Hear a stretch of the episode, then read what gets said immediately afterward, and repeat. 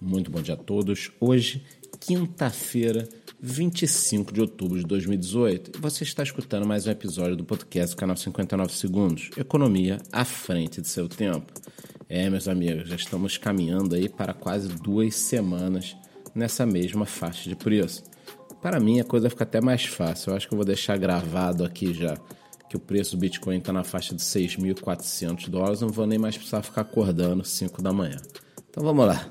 No momento, uma unidade da criptomoeda principal está cotada a 6.404 dólares. Esse marasmo aí no preço do Bitcoin, com pouca oscilação, acaba deixando as altcoins meio perdidas, né? Então o pessoal fica meio sem saber.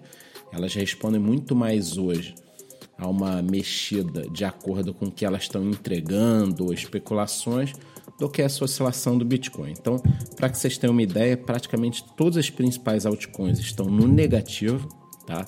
Tanto na última uma hora, nas últimas 24 horas, quanto nos últimos 7 dias, que são os três parâmetros que a gente olha.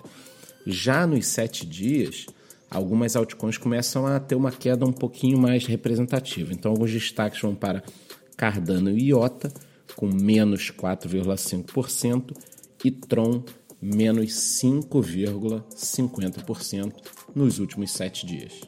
Bom, e antes da gente entrar na questão das notícias relativas a criptomoedas, é importante pontuar que o mundo ontem tomou um susto aí em relação aos mercados financeiros, tá? Então a Bovespa caiu 2,62, o Dow Jones caiu 2,41, a Nasdaq caiu 4,43. Então o mundo está num momento meio complicado. De repente eu faço uma live aí entre hoje e amanhã à noite no Facebook, no YouTube, para explicar o que está acontecendo no mundo, né? Essa, essas crises aí que podem vir e os possíveis impactos no mercado de criptomoedas. E, de repente, se o pessoal quiser entrar no grupo do Telegram, que a gente pode marcar isso. Mas é importante vocês entenderem que as coisas estão meio estranhas, é, tem muita variável envolvida, Irã, Arábia Saudita, queda de commodity, guerra comercial entre Estados Unidos e China. Vamos ficar ligado em tudo isso e aí a gente depois discute quando vai ser esse encontro nosso aí para debater os possíveis impactos que isso pode vir a ter no mercado de criptomoedas. Lembrando que a última grande crise, grande mesmo, foi em 2008, tá? Inclusive não foi à toa que foi o, o berço aí das criptomoedas. Então, vamos discutir esse impacto depois, tá? Agora vamos lá. Voltando aqui para o assunto cripto, eu trouxe para variar mais três notícias, tá? Então a primeira delas é que nessa queda de ontem das ações, a AMD viu as suas ações derreterem. Todo mundo sabe que a AMD faz chips, placas. O que, que aconteceu? O resultado dela veio abaixo do esperado, o resultado financeiro. E criptomoeda teve a ver. Por quê?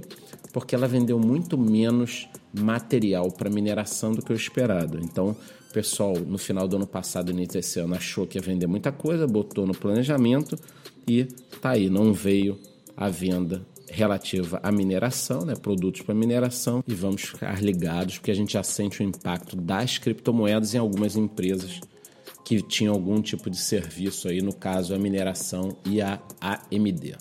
Bom, e agora vamos pegar aqui uma notícia mais positiva para não ficar o pessoal desanimado indo trabalhar a Air Canada, que é a maior empresa de aviação do Canadá, divulgou que vai passar a utilizar a tecnologia blockchain.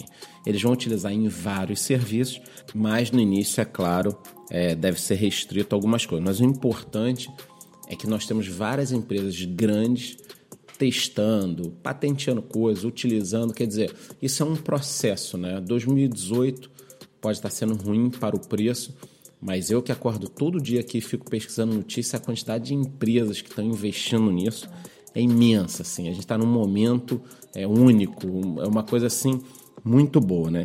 E o que que eles disseram? Qual é a ideia? Vamos lá, abre aspas. Ter uma oferta de viagem mais vantajosa para os clientes, mais lucrativa para os fornecedores, em particular, reduzindo o número de intermediários. Fecha aspas. Ou seja, é aquela velha história de abandonar o homem do meio e ter o contato direto com os clientes, ter segurança, deixar tudo registrado. Quer dizer, as empresas estão vendo esse tipo de coisa. Eu falo muito que isso vai se expandir na área logística, não na área de transporte de pessoas, até porque não é considerado logística, mas nessa área de transporte de cargas e tudo mais. Eu tenho vídeos sobre isso, empresas sobre isso. Quer dizer, é, eu sou um entusiasta, realmente eu acho que a gente está tendo uma revolução ainda, só que é questão de tempo para isso se refletir no preço. Paciência, meus amigos, cinco anos para frente, cinco anos para frente. E para encerrar aqui o podcast de hoje, da série Me Engana que eu posto, andaram saindo alguns boatos aí de que o ETF seria aprovado e o pessoal divulgando e, e já as pessoas esperando um aumento do preço em função disso. Só que o site Brazuca e Radar BTC foi um dos primeiros a apurar no mundo que isso tratava-se de um boato, quer dizer, a famosa fake news. Então, vamos tomar cuidado com notícias. Não quer dizer que não possa ser aprovado agora ou amanhã. Pode ser aprovado, mas a gente tem que tomar cuidado, porque notícia no meio de criptomoeda vale dinheiro, muito dinheiro, e não tem ninguém regulando isso. Então o pessoal aproveita aí para soltar notícia, depois é capaz até de apagar as coisas. Eu que vivo divulgando notícias, entrando em live, tento tomar cuidado, é óbvio que em algum momento eu serei enganado também, vou postar alguma coisa errada, mas a gente tem que estar tá aí muito ligado. Então, se você gosta do mercado, quer estar tá atento, recomendo demais o Radar BTC, porque eles fazem análise muito interessante do mercado. Então, por hoje é só, vou me despedir, uma boa semana. Amanhã a gente se vê aqui no mesmo horário e lembre-se, entre no nosso grupo do Telegram e no nosso canal do YouTube. Por hoje é só, muito bom dia.